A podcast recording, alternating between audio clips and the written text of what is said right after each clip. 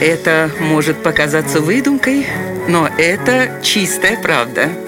Удивительные истории на радио 1. Позвольте познакомить вас с монахом, врачом, экспертом по уходу за детьми, строителем, адвокатом, санитаром, редактором газеты, ученым, директором тюрьмы и заместителем шерифа. И все это один человек – величайший самозванец современности Фернанд Уолта де Мара. За свою жизнь он сменил десятки имен и профессий, но самое удивительное случилось после того, как де Мара украл паспорт врача и отправился в качестве хирурга на Корейскую войну.